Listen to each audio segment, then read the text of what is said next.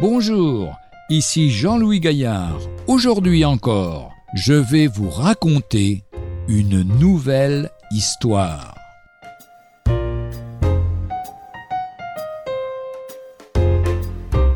Le ministre et le berger. Un roi se perd dans la forêt et rencontre un jeune berger qui le raccompagne jusqu'à son château. En chemin, le berger lui parle de son travail, et le roi est très impressionné par sa sagesse. Il l'invite à rester avec lui pour être son conseiller. Quelques années plus tard, l'ancien berger est devenu l'intendant du royaume.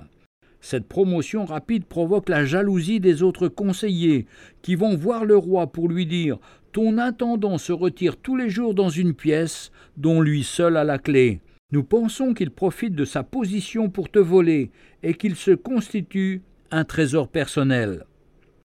Le roi est troublé par cette accusation et bien qu'il ait confiance en son intendant, le doute s'installe dans son esprit.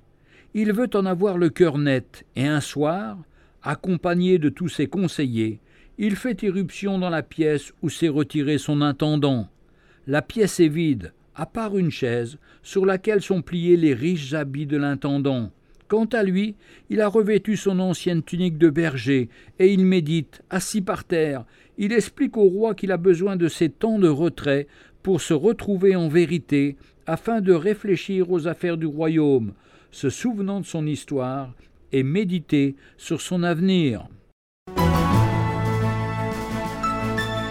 Retrouvez un jour une histoire sur www.365histoire.com.